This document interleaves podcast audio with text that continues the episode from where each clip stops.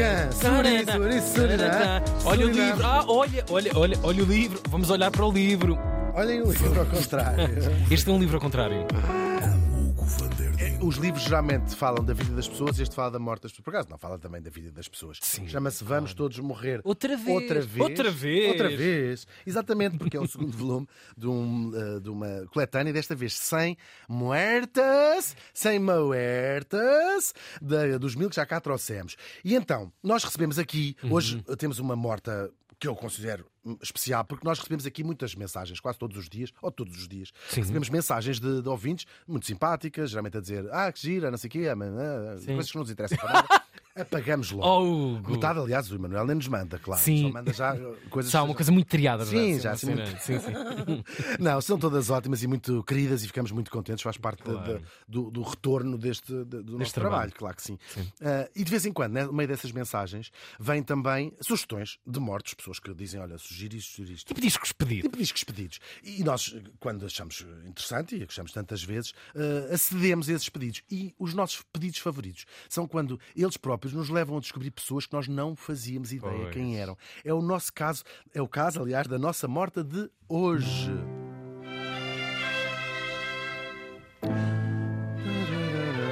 É incrível mesmo, uma história. Fico sempre entusiasmado. Ah, Pois às vezes é assim, é como na vida há um metros. Como é que se vai descobrir esta história que aconteceu aqui ao nosso lado, é verdade? Neste dia, estávamos em 1968 e morria em Vila Franca de Xira, of all places, aos 27 anos. Apenas. novo Normal, era uma, é uma senhora, assim. A cantora portuguesa Mirene Cardinali, que estamos de resto a ouvi-la. Ah, também não tinhas ouvido este nome. Nunca. pesquisar tudo. Ela chamava-se Maria Irene, e daí este nome artístico de Mirene, que também já era um nome que estava em casa. Ela nasce em 1942 em São João da Pesqueira. E este apelido, não deixa enganar, claro, nasceu numa família que nos soa logo ao circo, claro. E então, para já, vamos primeiro por partes. O que é o circo? Nós todos sabemos, claro, é um espetáculo que tem mágicos, palhaços, trapezistas, contorcionistas e alguns países também, em Portugal já não, ah, com domadores de leões, Animais, de cães, cavalos amestrados, elefantes, todas essas, essas questões. Agora, a história das origens do circo é muito difícil, te- tentem procurar. Pois, é muito sorte, difícil de é? fazer, claro, porque, sobretudo, aquilo que nós hoje entendemos por circo moderno, que não existe assim há tanto tempo quanto isso. Uhum. A palavra é muito antiga, claro, vem do, do circus romano, a arena onde os romanos faziam, e os gregos depois também, os seus hipódromos, faziam eh, os espetáculos, nós sabemos, não é? os, os gladiadores, eh, temos o, os circos máximos, como se chamava este, este sítio em, em- Roma, que Uhum. É que levava até diziam máximos. isto é o máximo. Máximos. Isto é o máximo.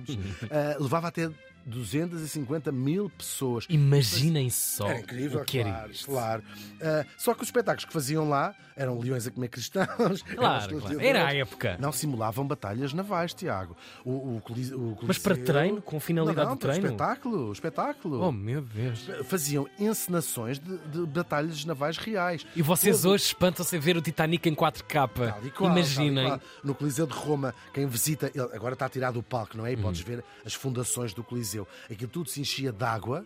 E então, com barcos Ah. à séria, faziam encenações de batalhas navais ou não navais, com bichos. Que com- loucos. Eram coisas incríveis mesmo. Que lá faziam. Claro, muito diferente dos espetáculos que nós hoje vamos ver no circo, infelizmente. É, a questão de financiamento. Há quanto tempo é que não vês um cristão ser comido por um leão? Claro, há muito tempo, há anos. muito Hoje em dia tempo. só na televisão ou no TikTok. Isso. Pronto.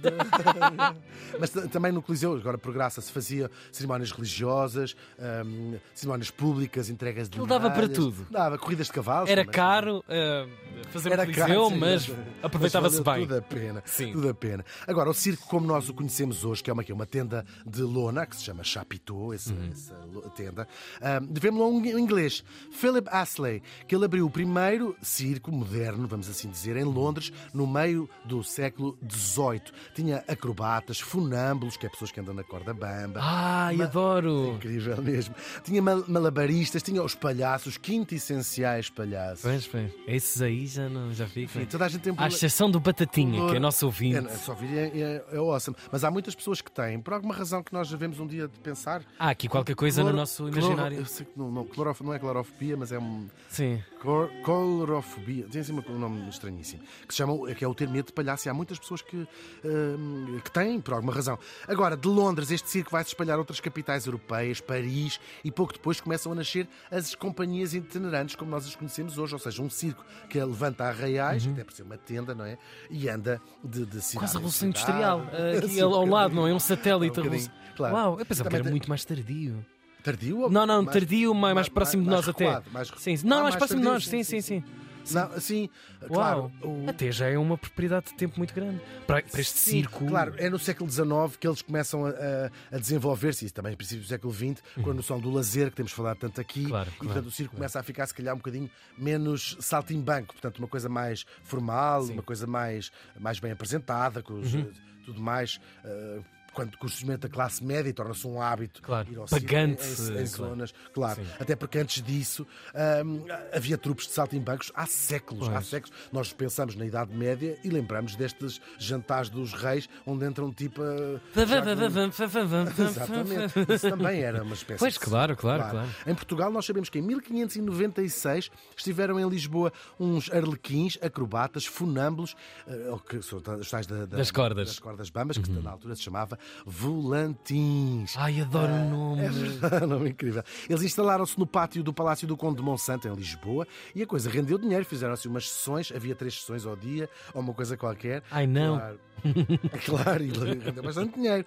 Ah, temos até uma descrição do número dos tais volantins. Diz, diz- abre as crónicas da altura. Dois irmãos, um muito gordo e outro muito magro, que faziam coisas admiráveis e espantosas. Dançavam na corda bamba, de quatro dedos de grossura, tinha a corda, umas vezes com tamancos nos pés, outras metidos, ambos num saco, atado por cima das cabeças. Ixi. Também com a ajuda do demónio, já sabemos como é que as Claro, pessoas é achavam. sempre a mesma Se coisa. deitava um deles em um tabernáculo, isto é uma tábua, e deixava que lhe partissem sobre o peito uma pedra da tafona, que é uma pedra de moinho, com o peso de dois quintais. Fui ver, são 200 quilos. Coitadinho do volante. Nossa Senhora! Isto não era um peito! Isto é Isto era um portão! E tudo isto faziam ao som de uma harpa. Conta, olha, bem giro, devia ser bem giro na altura. Só que o circo mais, o circo mais tradicional também aparece em Portugal nos finais do século XVIII. O primeiro, inaugurado em 1782 no Teatro do Salitre, em Lisboa. Nós sabemos que havia circo em todo o lado. Teatro de São Carlos, a Companhia Inglesa de Funâmbulos esteve cá no Teatro de São Carlos. No século XIX, muitos teatros de Lisboa não eram feitos exclusivamente para o circo, mas os teatros recebiam ocasionalmente companhias de, de circo, assim uma coisa mais para chique, quando começa de facto a ser uma- um entretenimento para a classe média, que vai também crescendo nesta altura. Depois havia os chamados circos de cavalinhos, que eram em madeira, eram coisas mais pequenas, não particularmente asseadas, não é? Assim, umas coisas com madeira que lá iam, eh, tudo um bocadinho sujo, um bocadinho pequenino. A primeira sala, já mais parecida com as arenas de Londres e Paris, foi o Real Coliseu da Rua da Palma, mais tarde rebatizado como Coliseu dos Recreios, que se inaugurou em 1890. Aqui sim, já, já mais próximo de nós, e que ainda hoje tem eh, circo lá a acontecer. É verdade. Que história incrível! É mesmo. E 10 anos antes do Coliseu inaugurar, em 1880, chega a Portugal o italiano Luigi Cardinali, que veio com o seu circo, depois de uma digressão grande pela Europa. Parece, não sei bem se isto é verdade ou mentira, que a família tinha sido expulsa de Itália até à quinta geração, uns, Ah. mas um ano passado dele, tinha-se metido com uma mulher de um oficial do exército e tinham recebido castigo. Agora saem de Itália estes Cardinali. Talvez seja verdade. Tem graça a acreditar. Pois, pois. Agora, o circo deste Luigi Cardinali apresentava sobretudo, era um circo de cavalos, portanto, número de, com cavalos de, de- Sim. Como é que se chama? Sim, acrobacias com Sim, cavalos. sim, sim. Com- Com equidis, sim. Com equide, exatamente. A coisa correu muito bem, os portugueses gostaram muito e o Luigi resolve ficar e por cá teve dois filhos que lhe deram muitos, muitos descendentes. São centenas Portanto, ele é o primeiro Cardinali em Portugal. Cardinali, sim. Ok. Já com o circo, sempre. ah, já vai em centenas valentes de, de Cardinalis, descendentes todos deste Luigi. É uma verdadeira dinastia e quase todos continuam ligados ao circo. O descendente mais famoso, claro, é o empresário Vittor Hugo Cardinali, mas há muitos outros.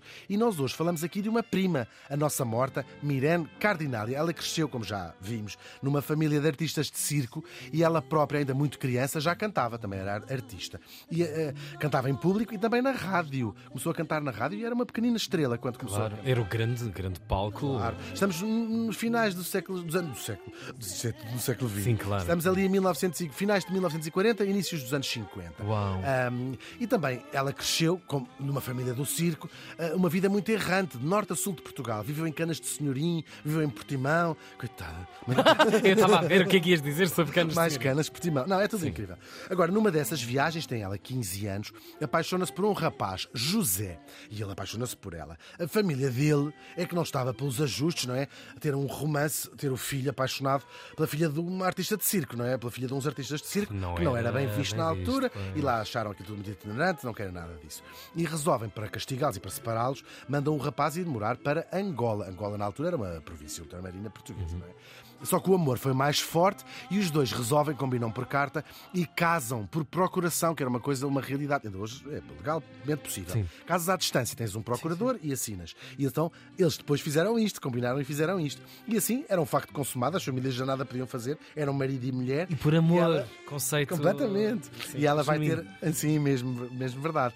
Eh, E lá vai ter com ele, eles têm dois filhos, eh, e vai ser em Angola que ela se vai tornar uma verdadeira estrela naqueles finais dos anos 50, inícios daqui já dos 60. Em pouco tempo ganha o Festival da Canção de Angola, é eleita rainha da rádio e é uma das cantoras mais famosas da antiga colónia eh, portuguesa, Angola, hoje felizmente um país independente. Claro. Em 1967 volta a Lisboa ah, e o sucesso continua. Canta muito na rádio, canta muito na televisão, grava discos, dá concertos em todo o lado, faz uma digressão com muito sucesso pelo Brasil.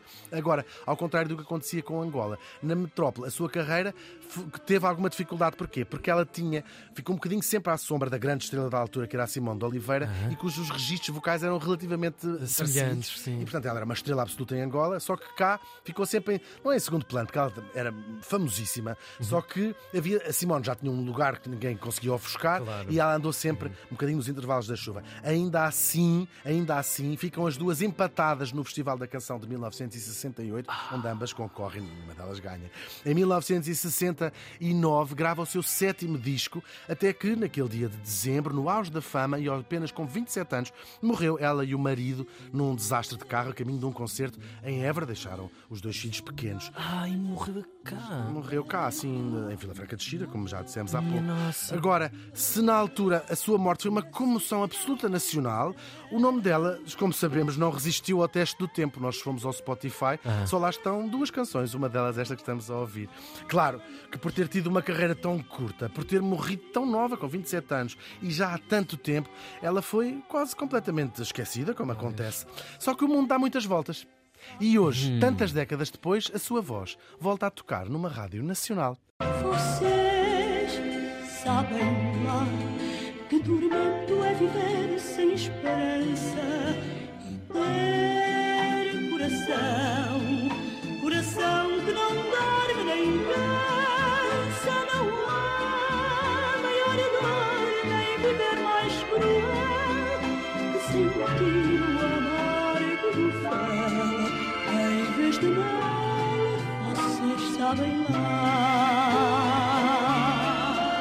A Mirene Cardinali morreu faz hoje 54 anos.